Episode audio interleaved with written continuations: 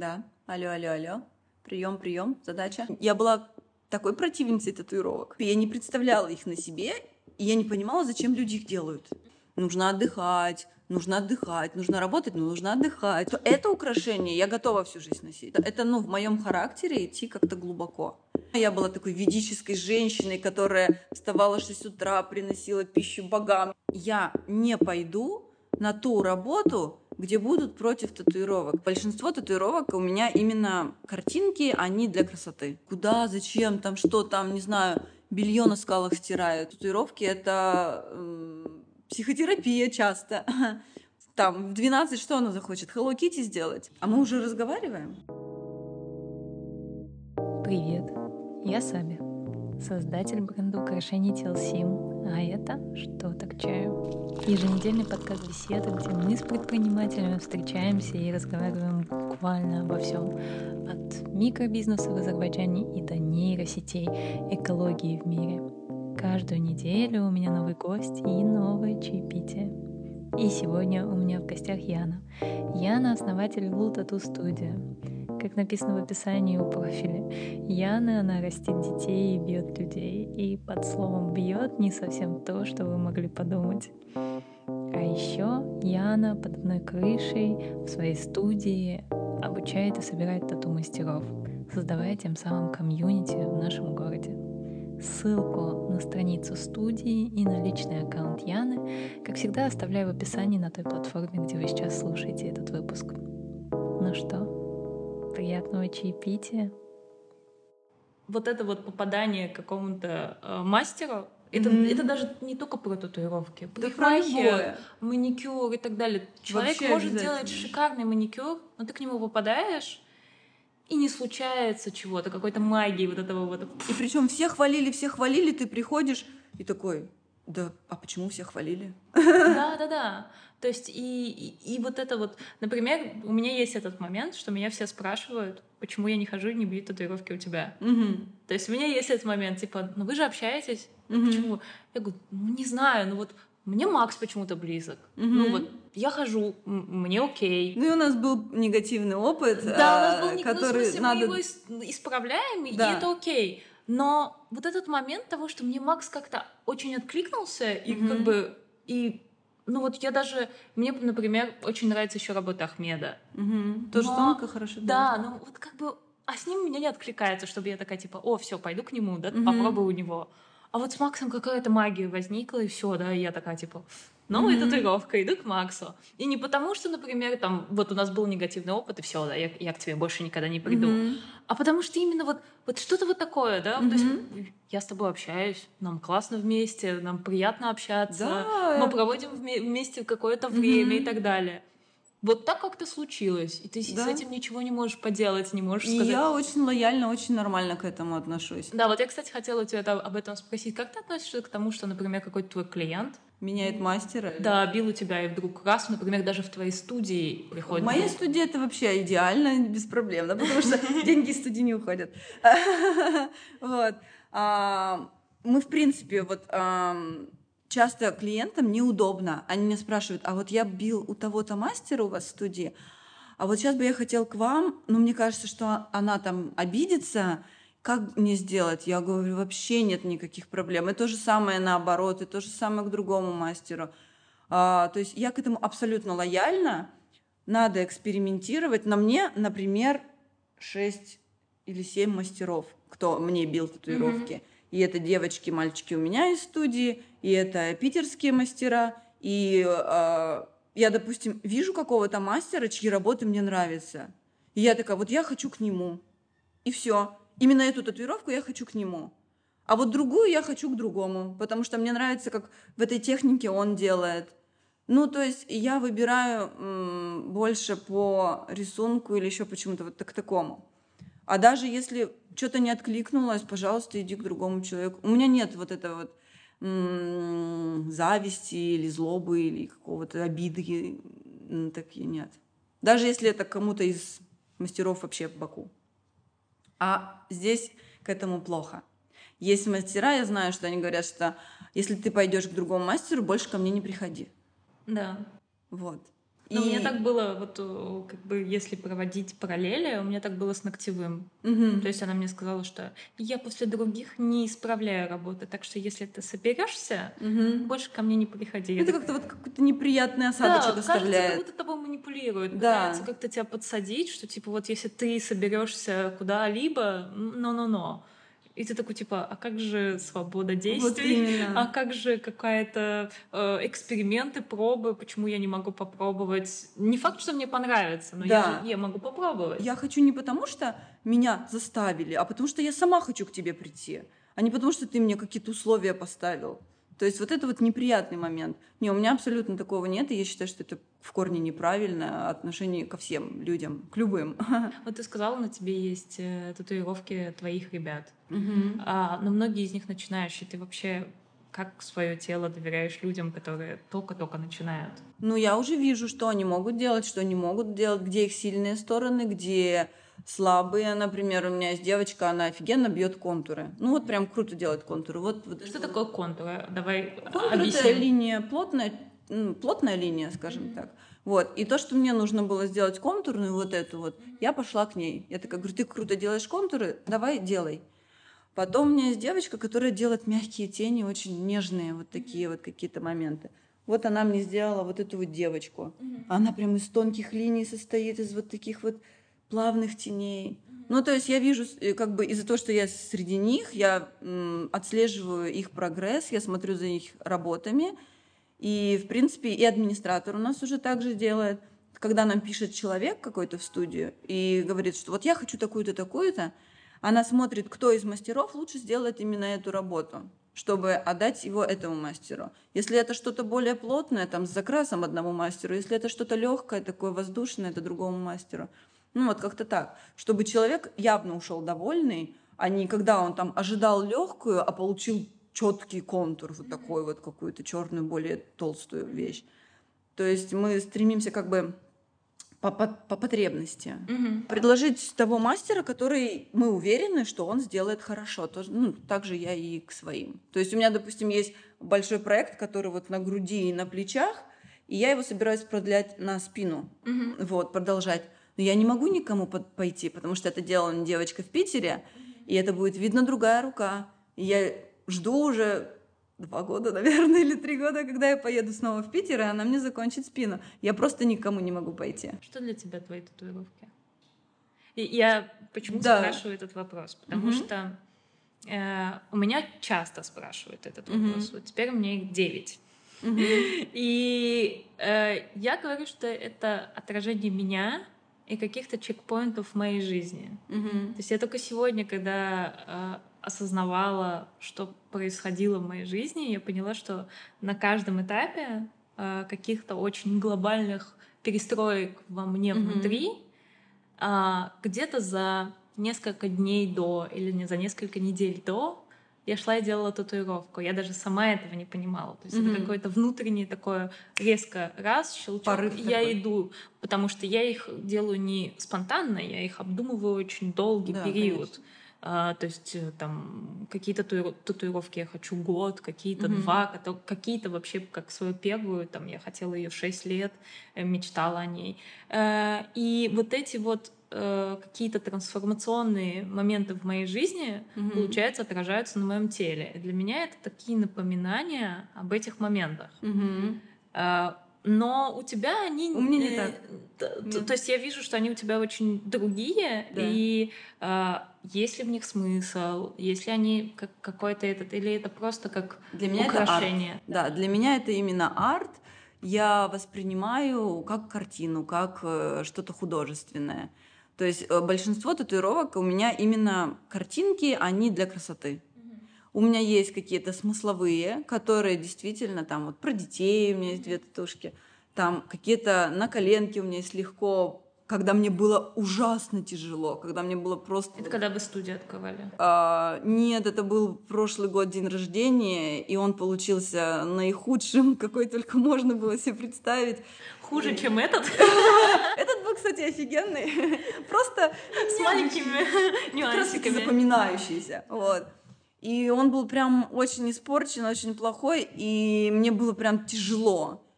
И я сделала эту татуировку легко, чтобы она как-то меня увела в это, чтобы помогла мне, не знаю, что ли. А так, да, большинство, они просто сделаны для красоты. Я, как я это вижу на теле человека, какие-то а, орнаменты, какие-то картинки, вот как я на себе вижу какой-то арт. Вот я это представляю, мне это нравится, я тоже очень долго обдумываю, то есть у меня практически не бывает спонтанных, может быть, самые маленькие какие-то несколько. Mm-hmm. Вот. А так большинство, они все очень продуманные, там по году, по два я вынашиваю эту идею, и потом я прихожу, делаю, и все прям красиво. Я просто наслаждаюсь красотой. Все. Ну, это как украшение, да? То есть да. ну, те, которые ты не можешь уже снять, они как бы на тебе всегда. Да, но это украшение, я такая его продумала, и я понимаю, что это украшение я готова всю жизнь носить. Есть ли какая-то, которую вот ты жалеешь? Нет. Не вот вообще ни одной. Сколько их у тебя? Я не знаю. У меня просто очень много парных идет, например, на ногах парные, на плечах парные. И я не знаю, как их считать по отдельности или это одна. Вот. Ну так у меня на ногах раз, два, пять, наверное. Ну тоже это как-то очень... Я не запариваюсь насчет числа. Я воспринимаю общую картину. Главное, чтобы общее смотрелось хорошо. Э, есть ли у тебя какое-то представление конечного образа, или это тоже процесс? Это процесс, да. Вот, допустим, у меня нужно доделывать руку, и я не знаю пока, что это будет. Это вот как-то оно приходит, и я такая, все, это оно. Менялось ли твое представление о татуировках? Абсолютно, абсолютно. Я, я была такой противницей татуировок. Серьезно? Серьезно? Я, я плохо представляю тебя противницей татуировок. У меня был а, молодой человек в 20 лет, и он забивался, то есть у него было много татуировок. И я вместе с его мамой такие, зачем тебе это нужно? Да ты чё, да какие татуировки? Это же на всю жизнь. Вот все, вот эти все стереотипы, которые сейчас у всех есть, у меня были те же самые. Вот. И я э, вот прям была противницей. Мне не нравилось они, на, на нем мне не нравились татуировки, мне не нравились они в принципе, я не представляла их на себе, и я не понимала, зачем люди их делают. И когда ко мне часто приходят люди, говорят, вот я с детства хочу татуировку, я смотрел там американские программы, там все татуировались, все, я такая, а я нет. То есть это не про меня. И лояльно я начала уже к ним относиться после поездки в Индию. Это было в 24 или в 25, 24, наверное. Вот. Я там первый раз увидела на девушке какую-то красивую мандалу и такая, блин, а это может быть красиво. У меня там, в принципе, перестраивался мозг по вообще многим факторам. Мне кажется, Индия очень сильно меняет людей. Конечно. То есть я не знаю ни одного человека, который бы побывал в Индии и вернулся бы оттуда прежним. Да. Потому что там какая-то, ну, очень волшебная земля. Mm. Там именно очень много духовности. У меня вообще в, то, в тот период была перестройка духовности. Я читала книги, проходила всякие практики, тантра, я не знаю, что, что только не проходила. А сколько лет это было? В принципе, я такой эзотеричный человек давно, практически всю жизнь. Но это вот было 23-24, вот там переломное было. Я из одной я была такой ведической женщиной, которая вставала в 6 утра, приносила пищу богам. Я не знаю, носила, носила юбки. юбки. Носила длинные юбки, да, реально. То есть у меня был год, я отказалась от мяса, от алкоголя и ушла абсолютно в ведические знания, делала все, как говорил Тарсунов, и просто атас. вот. Надеюсь, никого не обижу, что сейчас я к этому прям очень скептически отношусь. Потому что когда ко мне пришла, во-первых, книга «Беседа с Богом» Нил Дональд Волш, вот, и а, когда тебе, скажем так, Бог дает право выбора, но при этом ограничивает тебя, что если ты сделаешь так, то будет плохо, а если ты сделаешь так, то ты там рай, ад, вот это вот все, то как-то это неправильно, это как-то нелогично. Угу. И в книге очень качественно и хорошо об этом так говорится, что ты понимаешь, что реально любая религия или какое-то знание, там те же веды, те же любая, они тебя ограничивают и говорят, что вот в таком случае тебя Бог накажет, а в таком тебя случае похвалит, погладит по головке, это как-то неправильно, потому что Бог создал человека, чтобы человек сам выбирал свои выборы и жил как бы с ними.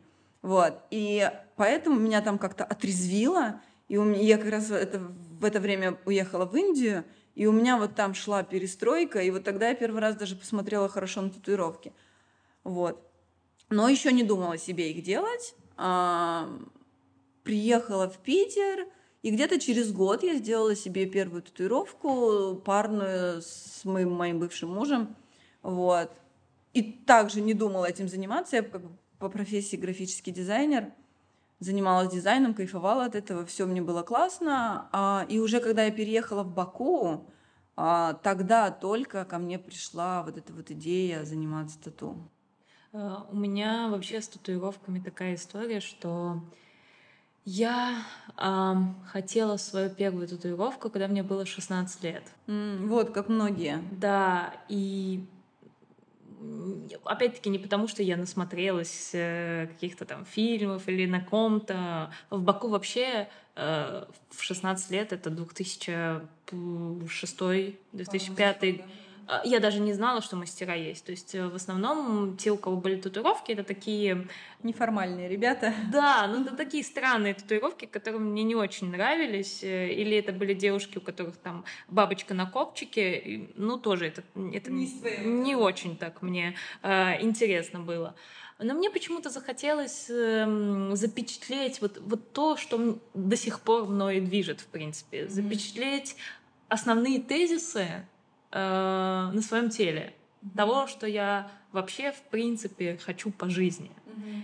И я сказала об этом маме, и мама, соответственно, Сабина, а вдруг ты будешь работать в госорганах, а, Сабина, а ты подумай о последствиях и так далее. Но она мне сказала, что вот, как бы, как говорят все родители, mm-hmm. вот тебе будет 18, ты будешь взрослая, а вот тогда как бы ты и решишь, что делать со своим телом. Mm-hmm.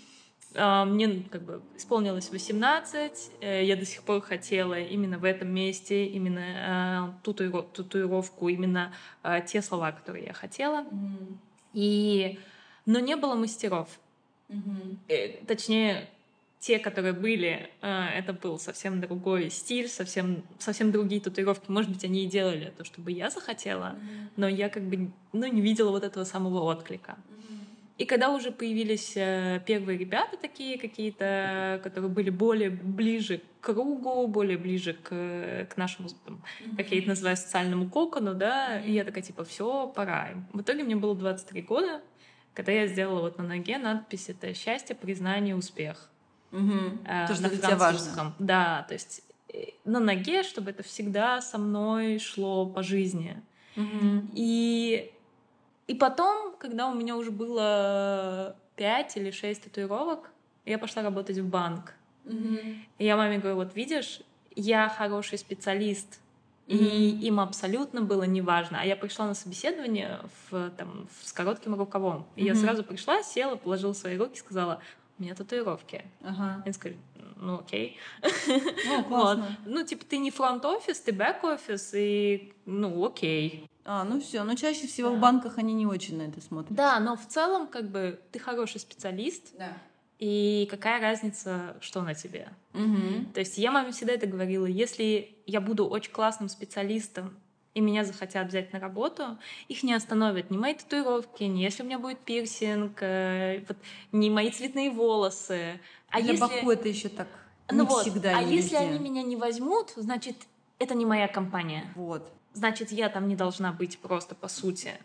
Потому что если меня оценивают по внешности, значит, мне не, не туда. туда. Мне не туда. То есть мне должны оценивать именно по масштабу того опыта, который у меня есть. Угу. Вот. Когда я тоже первый раз сделала татушку, а, у меня как-то в мозгах сложилось, что я не пойду на ту работу, где будут против татуировок. То есть если изначально тоже у меня был немножко где-то вот этот вот, э, вот это вот мнение, что, блин, а вдруг я пойду куда-то, где будут против татуировок, а как-то вот это, то нет, я понимаю, что я не пойду на такую работу, где э, будут косы смотреть, где меня осудят, где меня не примут, именно из-за татуировок.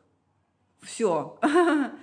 Мне очень нравится, что сейчас люди делят э, ресурсное состояние, отдых, что отдых обязательно нужно планировать, потому что нас э, не учили этому, как бы. Нет.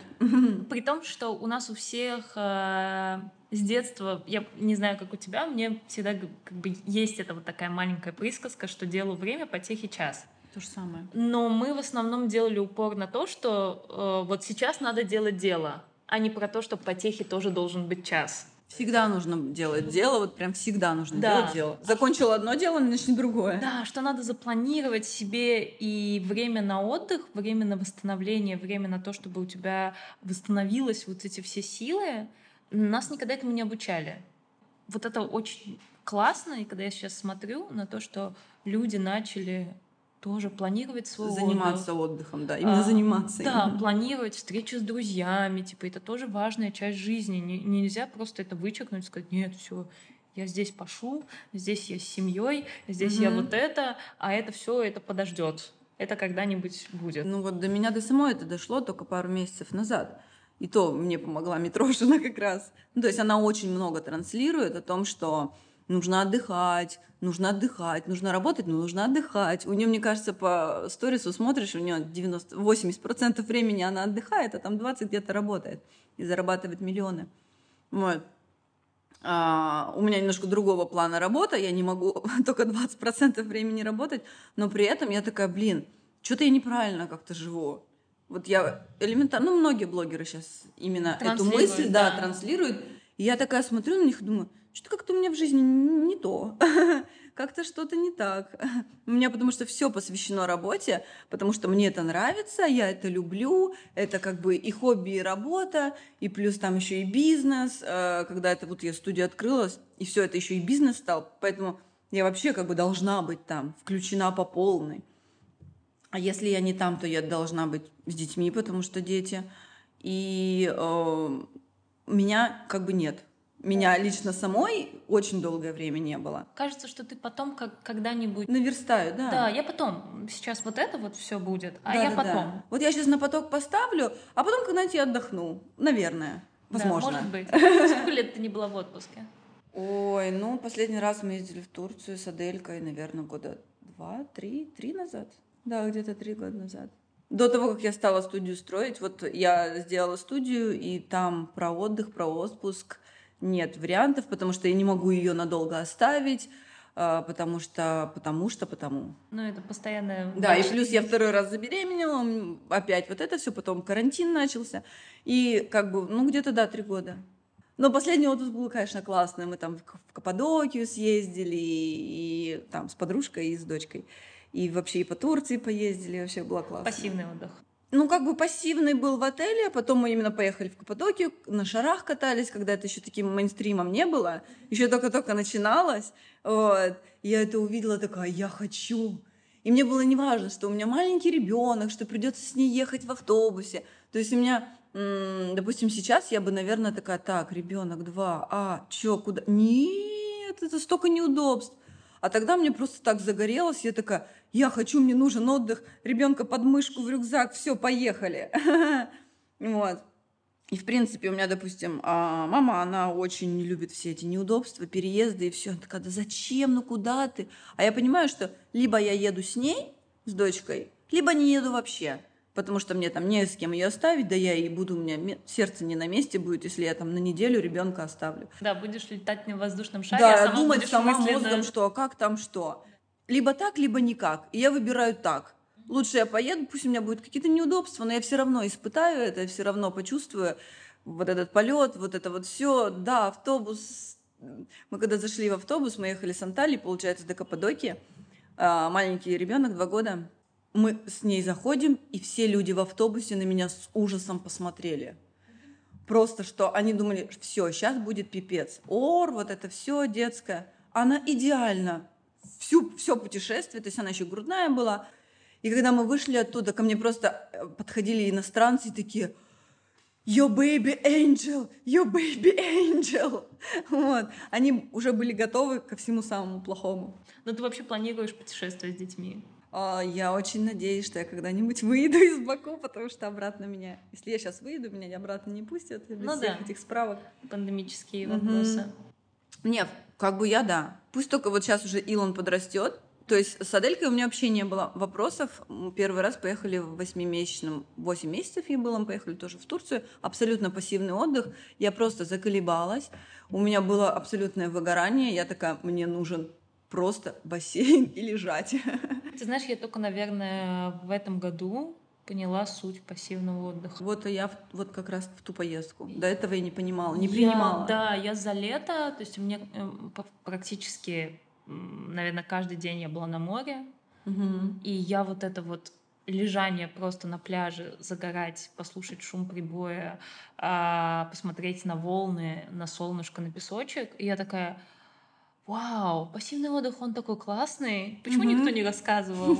Почему мне никто до этого не сказал, что это круто? Просто лежать, загорать. Я впервые в своей жизни, впервые за 30 лет я загорелая. Да, я вижу.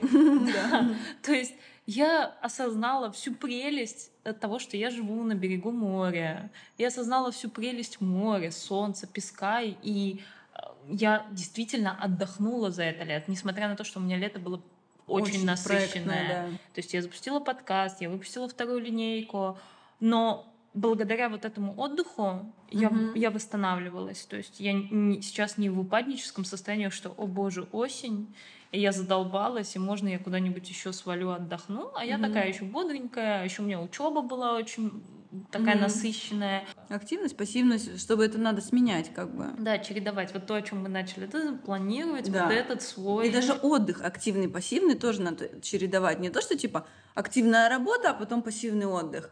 То есть отдых тоже может быть и активный, и пассивный, и их тоже нужно как-то балансировать. И ты записалась на растяжку? Да, вот я записалась на растяжку, я уже полтора месяца хожу, и прям результаты заметные. Вот. А потом я на вокал. Ты по-другому ощущаешь свое тело или как? Конечно. То есть я чувствую вот эту какую-то гибкость. Я... У меня был такой момент, я в воскресенье э, работала, делала большую работу, и я такая к вечеру такая не могу разогнуться, а я же сижу несколько часов. Да, в согнутом положении. Да, в согнутом положении. Ты как креветка просто сидишь и вот так несколько часов. Еще плюс рука должна быть постоянно. Рука, нога, спина, все согнуто. То есть для меня растяжка это прям обязательный пункт должен быть. Либо у меня должен быть каждодневный массаж. Да, да. Да, или какой-нибудь остеопат, что-то такое. Либо должна быть вот эта вот растяжка, где у меня мышцы туда-сюда, сюда-сюда. Почему я раньше этого не делала? Потому что не уделяла внимания себе и отдыху, и все было важнее этого. А сейчас я понимаю, что не-не-не-не, я лучше где-то что-то не доделаю или там не запишу клиента на это время, но я пойду и сделаю растяжку, потому что для моего тела это прям супер важно. Я не поломаюсь дольше, чем если бы этого не было. Я начала ходить на вокал, а, ну, это такой, знаешь, эзотерический тоже немножко а, вокал, когда а, верхние, нижние ноты берешь. Не типа песенки поешь, ля-ля-ля-ля-ля там в саду или в огороде, а именно именно там ой, вот эти вот всякие звуки пропиваешь. И работаешь с разными частями как бы своего горла, допустим, низкий звук, как вот шаманский, его очень сложно сделать. Вот прям очень Он сложно как воспроизвести. из корней идет, да? Там нужно понять, как язык поставить, как это все. И еще, а, как бы вот мой учитель, да, Китара, многие знаете, она рассказывает, она, то есть, мне что-то говорит, и она параллельно рассказывает мне, как правильно, как неправильно, откуда это идет, какие-то, может быть, мои зажимы, которые она Блоки, чувствует да. и видит, а я-то сама это не осознаю. Вот. И, например, а, в том месте, где а, как, из которого нужно делать вот этот низкий звук, именно в этом месте горла скапливаются обиды и невысказанность. Угу. И а, когда у тебя этого много, ты просто этот звук не можешь сделать. У тебя блок в этом месте. И ты его э -э -э делаешь, и он никак не производится. И как только ты начинаешь работать с горлом, у тебя это все вылазит на твою жизнь, начинаются проработки именно в этой сфере. Там я как раз, я только начала делать этот звук, и я заболела. Вот прямо у меня горло заболело. У меня начало вот это вот все насморк, все выходить наружу. То есть это прям такая телесная терапия получилась через горло, через звук. И это очень интересно. И когда ты выходишь и с урока, и такой, Фу, нифига себе. Мне очень нравится, что сейчас стало доступно столько инструментов для самопознания, для рефлексии, для а, вот это вот м, снятие вот этих блоков, снятие вот этих застоев, у каждого они свои. Да, То есть только будто... захоти, вот придёт. Да, и найди свой инструмент, который тебе будет удобен в этом. То есть для кого-то что откликнется. А, да, для кого-то, ну, все вот это эзотерика, это прям wow, no, я в научное, да, пожалуйста, есть психотерапия. Есть, да. а, там ты не хочешь идти в психотерапию, пожалуйста, есть там йога, есть вот это. То есть для каждого найдется тот инструмент, а, с которым подойдет. можно поработать. Да. Я вот недавно тоже думала над этой темой, что если бы а, и еще насчет коллектива говорили, да, там специалисты все. Если бы а, у меня не было ребенка и, к примеру, я работала бы в студии сразу же в какой-то, где много мастеров, где, то то, что я сейчас знаю через 6 лет, я бы узнала через два и умела бы делать через два, потому что ребенок сильно стопорит и м, отсутствие коллектива, комьюнити, ком- комьюнити тоже очень сильно стопорит. То есть ты пытаешься сам где-то что-то узнать, выведать и все. И именно поэтому, как бы сейчас, допустим, создала студию, чтобы у ребят было комьюнити, чтобы они все могли коммуницировать и подсказывать что-то друг другу, еще что-то. Ну, какие-то вот моменты развития шли быстрее значительно и у меня, и у других ребят. Вот. Ну и то же самое с ребенком, что а сейчас у меня еще два их. Это вообще, ну, выпадаешь из какого-то рабочего, из какого-то развития на них внимание. То есть куда внимание, туда и энергия, энергия и все вместе. Вот, там и прогресс. А так как внимание не на работу, а на детей, то есть я не говорю, что мне плохо. Я рада, что они у меня есть, все классно. Но просто сам факт того, что... Распределение приоритетов. Да, что было бы намного проще, легче и быстрее, да. Слушай, а как ты вообще ассимилировалась в другой стране, настолько вообще далекой от по ментальности? Mm. То есть приехать в чужую вообще страну, а сесть mm-hmm. здесь, э, открыть здесь студию, mm-hmm. то есть... Астролог мне сказал, что я в прошлой жизни здесь жила. Мне кажется, это мне помогло. Вот. Ну, вообще, конечно, да. То есть э, я не знала, что такое Азербайджан и что такое Баку, и для меня всю жизнь это был какой-то Кавказ. Где-то там, и я не представляла, где это. И когда я сюда ехала, мне многие знакомые или куда ты едешь? Ну, это Родители... было давно, это 12-11 год, да? Ну, 6-7, да, 6-7 лет назад. Что типа, куда, зачем, там что, там, не знаю, белье на скалах стирают. Ну, то есть очень смутное представление о том, как здесь живут люди, и что здесь вообще полный регресс у людей в России, потому что, ну, в России на азербайджанцев смотрят как на торговцев помидорами. Вот именно вот этих вот э, из районов людей, которые приезжают в Россию на заработки, и по ним судят всю нацию. И то есть, когда я говорила кому-то, что я еду в Азербайджан, на меня смотрели как на сумасшедшую немножко. Ты едешь каким-то дикарям. Да, да, да, зачем, почему, что с тобой не так? Вот. А в итоге, я когда приехала, я была настолько удивлена тем, что мои ожидания и реальность абсолютно не совпали, и не совпали в хорошую сторону. Вот. То есть э, я ожидала хуже, а получилось намного лучше. И мне прям очень сильно откликнулось здесь многие моменты и по красоте города, и по погоде, и люди какие-то гостеприимные, какие-то вот прям добрые. Мне везде, не знаю, может, потому что я блондинка русская была, не знаю, как это все, но мне понравилась формулировка «была». Была, ну я сейчас, да. Я в какой, я же разная, постоянно Нет, я перекрашиваюсь. Блондинка русская была. Да, вот. И а, то ли из-за того, что меня сразу же воспринимают как иностранку и ко мне как-то лояльнее относятся.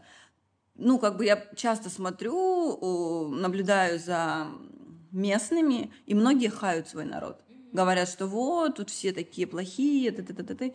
Со мной наоборот все происходит. Наоборот, везде помогут, везде уступят, я не знаю, что-то донесут. А, -а, -а Наверное, потому что меня воспринимают за иностранку. Нет, вот здесь такое отношение, а мне, может нет. Мне кажется, что это зависит от самого человека. Если человек воспринимает окружающих ну, тоже, да. как э, опасность, они будут действовать будут по отношению к тебе как опасность. А если ты воспринимаешь изначально с э, улыбкой, с добротой всех, угу. к тебе также будут относиться. То есть... Ну это да, это очень важно. Ага. самого человека, что если он ко всему относится воу-воу полегче, угу. к нему и будут... Э, притягивается. Подобное да, притягивает подобное, да. да, да. да смотря через какие очки ты смотришь на этот мир. Да, я абсолютно всегда как-то с позитивом, наоборот, еще все хорошее, и как-то и люди притягиваются подобные. То есть я до сих пор не знаю азербайджанский, абсолютно не знаю. Салам. Мой максимум.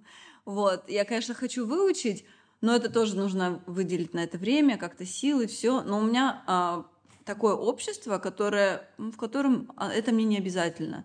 Ну, где-то в магазине таксист, э, ладно, как-нибудь мы с ним жестами объяснимся. Ну вот мне что нравится в азербайджанском народе, это э, азербайджанцы всегда стараются э, угодить угу. и подстроиться. То есть, если тебе неудобно говорить на азербайджанском, то есть я захожу обычно в магазин, говорю на азербайджанском. Э, да, я разговариваю с акцентом, но угу. со мной переходит на ломанный, непонятный вообще, но русский, потому что человек осознает, что азербайджанский не мой родной, угу. и старается мне угодить. Пусть он будет в не самом в не очень удобном положении, но чтобы мне было удобно, чтобы мне было комфортно. Угу. И мне очень это нравится в нашем народе, что вот стараются вот это гостеприимство распространяется абсолютно на все, что я постою, но mm-hmm. ты посиди на стуле. Э, там я э, помогу тебе вот это сделать. Хочешь это я как перейду... гостю свою кровать уступает, да, да, да вот да, эта да, поговорка да. или что? Да, да, да. Хочешь я перейду с тобой на твой язык, mm-hmm. э, лишь бы тебе было уютно комфортно. и комфортно. Mm-hmm. Мне кажется, поэтому все люди, которые приезжают в Азербайджан, они Супер влюбляются, довольны, да. потому что невозможно не влюбиться в эту очень открытую душу. Потому что здесь у всех душа, по-моему, супер на распашку. Э, ты приход... Мы были в Щеки, э, остановились в одном ресторане, каком-то там маленьком совсем. Угу. Нам накрыли на стол, и в результате мужчина просит счет, и ему официант говорит, ничего, ничего, гостем будь. И ты такой на это смотришь, что, э, чувак, ты же работаешь, что, да, что, да, что, да. что вообще? То есть для них очень важно, чтобы ты уехал счастливым, довольным. Неважно, он уйдет в минус, неважно, что он выставил все последнее на стол. Главное, что ты ушел довольный, счастливый и радостный, и ему радостно. Mm-hmm. Вот э, это вот такая очень потрясающая особенность ментальности, угу. которая мне безумно нравится. Ну, я тоже. И когда мне говорят, что наш, нам не нравится, я же постоянно общаюсь с людьми на сеансах, и да, очень да. многие говорят, что нам не нравится наш народ, мы не любим именно людей здесь.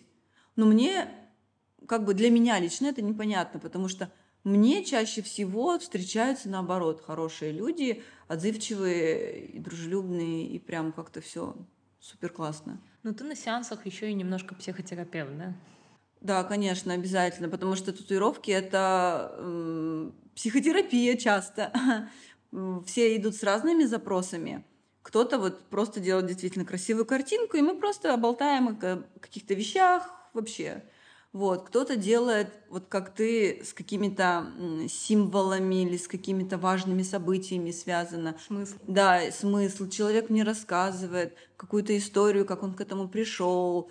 Там мы что-то обговариваем. Если какой-то эм, необычный эскиз, там еще консультация заранее бывает. Я пытаюсь у человека выведать просто все, любую информацию о нем, чтобы именно сделать такой эскиз, который бы на нем вот то, что нужно, вот то, что он хотел сделать. Вот, поэтому, конечно, это всегда а-ля бармен, но это тортист. А ты не хочешь как-то получить там, например, дополнительное образование в коучинге, психологии, чтобы это как-то помогало в работе? А, у меня была мысль, даже когда я только-только начинала татуировки, еще была в эзотерике сильно, сейчас уже совсем чуть-чуть, вот, делать именно рабочие татуировки, то есть которые будут направлены на какие-то э, трансформационные. трансформации, да, то есть чтобы в татуировку вкладывался значение, смысл глубокий, не поверхностный, картинка там, не знаю, дата или еще что-то, а именно глубокий, чтобы человек на сеансе проживал какую-то свою историю, И эта история была в картинке, которая потом ему в жизни помогала в каких-то вещах. Вот как да? э, есть сатьян, или как называются эти шаманские татуировки mm-hmm. в Таиланде. Mm-hmm. Там делают монахи с мантрами, с специальные узоры. То есть там человек идет с намерением к ним, и они это намерение превращают в картинку. Вот у меня тоже был такой момент, что я там рейки занималась, э, там еще какими-то практиками, и я думала, что ой, вот, блин, это так классно, я буду вкладывать это все в, э, в тату. Но когда у меня был, э, было это желание, как-то мне приходилось то ли выживать, то ли людей не было спроса на это. Я кому озвучивала более близким – а, да, да, да, классно, классно. Но в основном все приходили там что-то, что-то. Я хочу конкретно вот это, не, не надо запроса, просто картинку. И у меня это желание тихо потухло.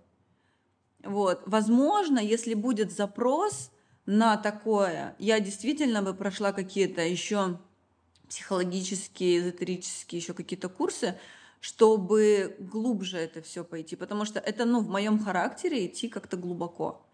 Да. Вот. И а, что в знаниях знать больше, что в умениях, что вот в каком-то подходе. А, мне кажется, что просто почему не было запроса, потому что в Баку в целом не говорили про это. Не, то есть психологи стали популярны здесь ну, года полтора как. Вот. А, причем не просто популярны, а люди не боятся об этом говорить. Что, mm-hmm, что я хожу к Я хожу к психотерапевту, да, и, и это становится нормой, это становится окей. У mm-hmm. людей не возникает вопросов с А раньше, а ты что, псих, да? Да, да, а зачем тебе и так далее. Сейчас уже это а, становится такой нормой, когда это нормально, и там люди могут друг у друга спросить, о, какому, а может дать номер, там, а можешь посоветовать. Mm-hmm. Так же, как и с какими-то вот э, практиками и техниками, потому что раньше ну, йога была одна студия на весь город, и, и все. И mm-hmm. люди ходили туда как на спорт, а не как на что-то, что может в тебе разблокировать какие-то нюансы. Yeah. Сейчас э, становится все больше разных техник, вот о, о том, о чем мы говорили, да, инструментов. Там уже люди ходят к астрологу, к нумерологу, э, обустраивают свой офис по фэншую. Mm-hmm. Э, хотя в целом в Азербайджане очень м, популярно гадание поход к гадалкам, да? Да, но это вообще... Да, нет, я имею в виду, что люди знают эту эзотерическую э, только через сторону, другое, через но другое. через другое, да. А сейчас вот открывается какой-то новый новое поле вот для этого. Угу. И мне кажется, что сейчас все больше и больше людей будут приходить к тому, что захотят понимания себя и, соответственно, mm-hmm. через разные разных мастеров, через разные инструменты, через... В том числе э, через тату, да, возможно, то да. Есть, да, та же самая арт-терапия, та же самая, вот ты говоришь про э, звуки, вокал, да, которые mm-hmm. тоже самое, да, это про то же самое, выявлять в тебе блоки и устранять их. Поэтому мне кажется, что вот сейчас как раз-таки тихо-тихо, где-то еще, наверное, полгода-год, угу. и для людей это станет нормально. То есть они не будут это уже воспринимать с точки зрения, что какой херню ты страдаешь, да? Вот. Это будет такой типа, о, там вот это делают, о, надо пойти попробовать, да, а как это отразится на моей жизни?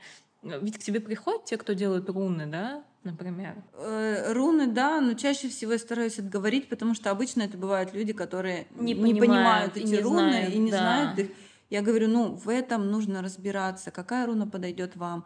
То есть есть какие-то символы, которые прошли через годы, столетия, и они действительно несут силу. Да, и вообще есть э, большая часть рун, которые нельзя набивать, например, на себя, угу. потому что у них есть обратный эффект, а, то есть перевернутое значение. И в зависимости плюс от части тела да. куда-то ты так набьешь, а оно наоборот читаться да, да, будет. Да, да, да. Вот, и вот мне был этот интересен момент, что люди, которые приходят, они знают, что они набивают? Или некоторые это... знают, некоторые знают, говорят, я подбирал там со специалистом, mm-hmm. как бы, что мне подош... подошло. Вот, а некоторые просто мне нравится. Ну, и я вот, кто говорит, мне нравится, я все-таки стараюсь м- отговорить. Если человек настаивает на своем, я говорю, хорошо. Ну да, это уже ответственность. Да, это уже ответственность не моя. Но я должна предупредить, да. что У вот этого так. есть какие-то Да, последствия. Да. Да, это очень интересно, потому что я видела на странице, и я все хотела у тебя спросить, и все забывала спросить в вот этот момент, что Любой какой-то символ, который в какой-то традиции, будь то там йога, какой-то кундалини символ, еще чего-то, они должны быть с понятием сделаны. То есть либо человек должен этим заниматься, это должно быть в его философии, в его жизни как-то встроено. Ну, если он делает это из-за красивой картинки, тогда пусть не придает этому вообще никакого значения и просто считает, что это просто красивая загогулина. Да, да, да. А Ты вообще замечаешь, что твои татуировки как-то влияют на... Вот ты сказала, что ты набила, набила легко, Мгм. что стало легче. Стало легче. Стало легче. То есть влияет. Ну, там, да, в жизни поменялись многие моменты, а, и стало как-то тихо-тихо стало легче, да.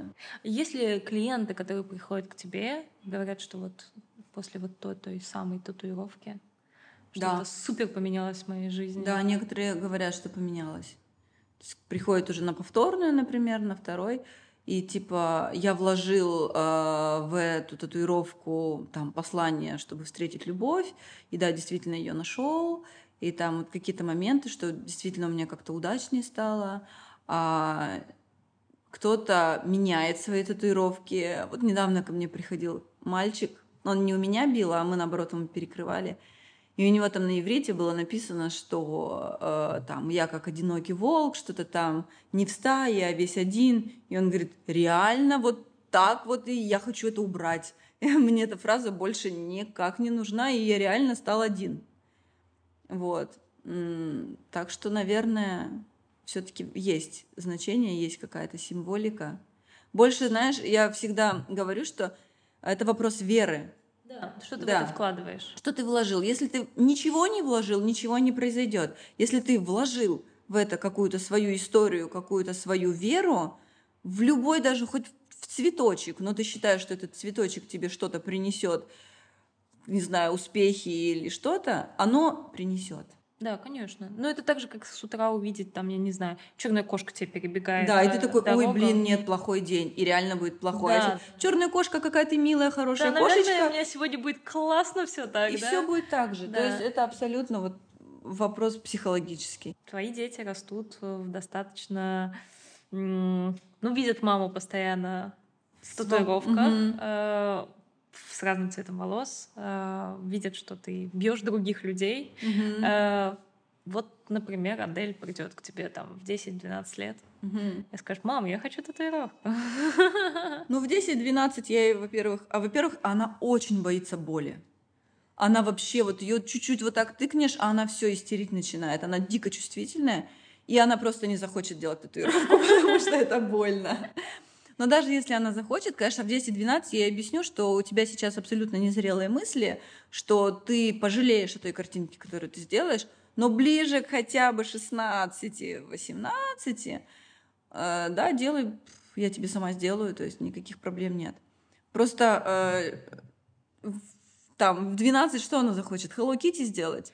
Ну, ну совсем не то. Потом она пожалеет об этом. Все-таки я буду ей доносить подход, э, что это должно быть взвешено, обдумано, что это на всю жизнь, как бы вот на себе буду объяснять какие-то Ну, примеры. думаешь, что это как бы для меня, э, учитывая все технологии, которые сейчас появляются, я Мгм. уже сейчас сомневаюсь о том, что какие-то татуировки на всю жизнь.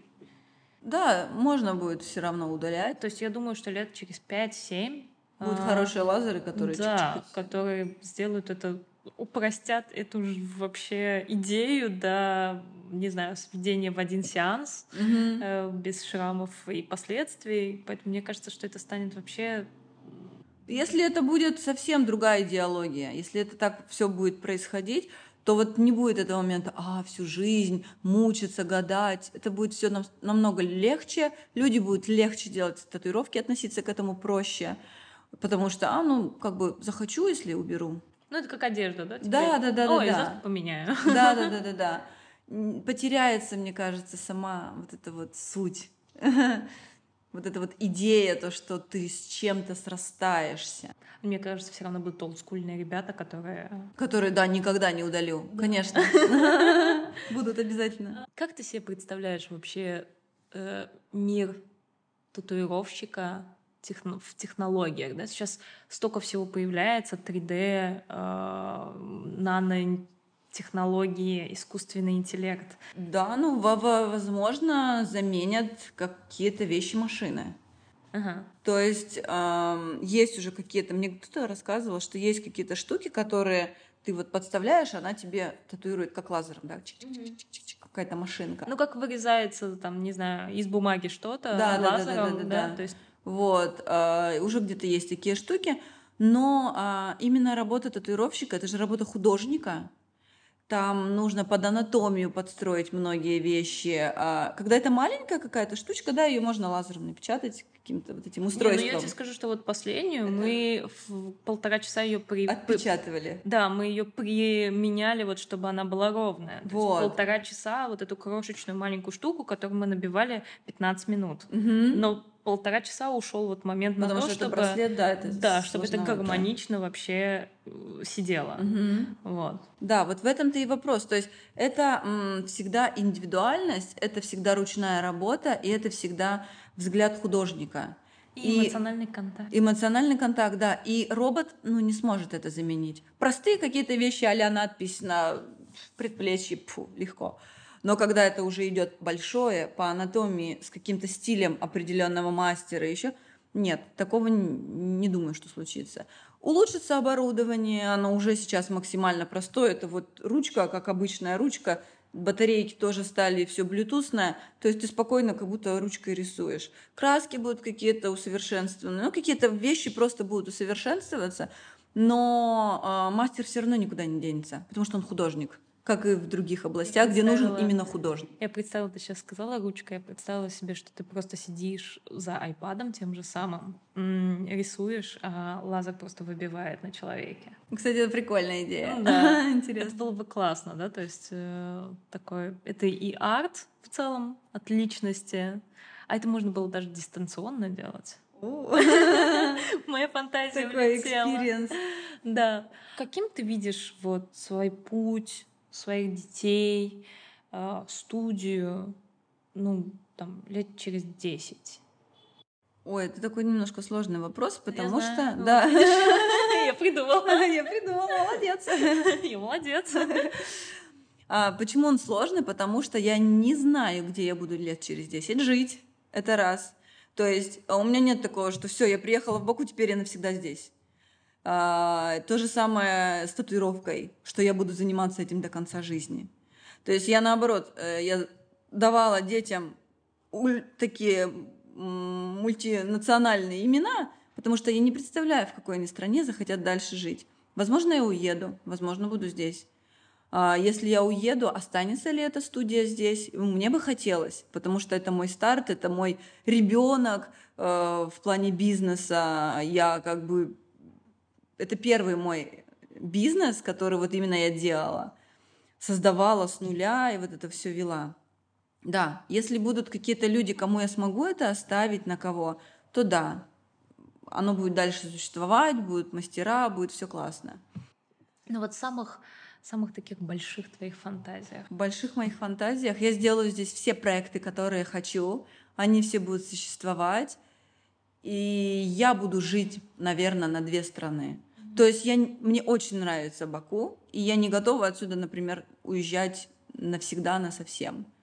У меня здесь все-таки э, дети родились, и вообще мне здесь классно.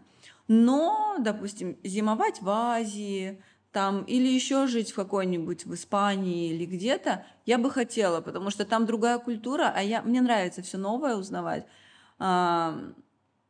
подстроиться под то, понять, как там живут, э, попробовать это, узнать это. То есть э, у нас большой мир, и я буду себя как-то гнобить, если я не попробую, не узнаю на вкус, на запах, на цвет. Мир такой большой, а жизнь такая маленькая, вот да? Именно. И да, я периодически, вот, допустим, я сколько-то лет не путешествую, и я такая, блин, я же упустила несколько лет, и я не увидела за эти года ничего прям нового. Как же так? Вот есть такой момент, потому что... наполняют, конечно, очень сильно, и без них сейчас Пандемия, конечно, очень показала, что это, ну, я не знаю, как у многих, но для меня это прям очень большая ценность иметь свободу передвижения Очень. и иметь возможность полететь туда, куда я хочу, тогда, когда я хочу, если у меня есть на это возможность. А когда ты... Вообще делать, что ты хочешь. Выйти на улицу, когда ты хочешь. Да, да. То есть, когда у тебя есть возможность, и ты не можешь полететь, потому что нельзя, и, и ты, у тебя начинается такая тревога, что кто-то решил за меня мою жизнь. Почему? Дайте мне возможность, я хочу, мне я, У я меня могу. же всегда она была. Дело Да. в том, что она у меня всегда была. Если бы у меня ее не было, и я такая, типа, «М, ну, моя жизнь такая, за меня решили. Да. Но когда всегда она была, и вдруг ее нет, у тебя отобрали просто ее, это как-то не складывается в голове. Да. Спасибо тебе большое. Да, спасибо тебе, что позвала. Мне очень понравилось, очень много чего подумать. Да, была интересная беседа. Спасибо, что были со мной и с Яной. Вы можете писать ваши отзывы и комментарии прямо здесь, на той платформе, где вы сейчас прослушали подкаст, или же в Инстаграм. Ссылка на аккаунт есть в описании к этому выпуску. До следующей недели. Пока.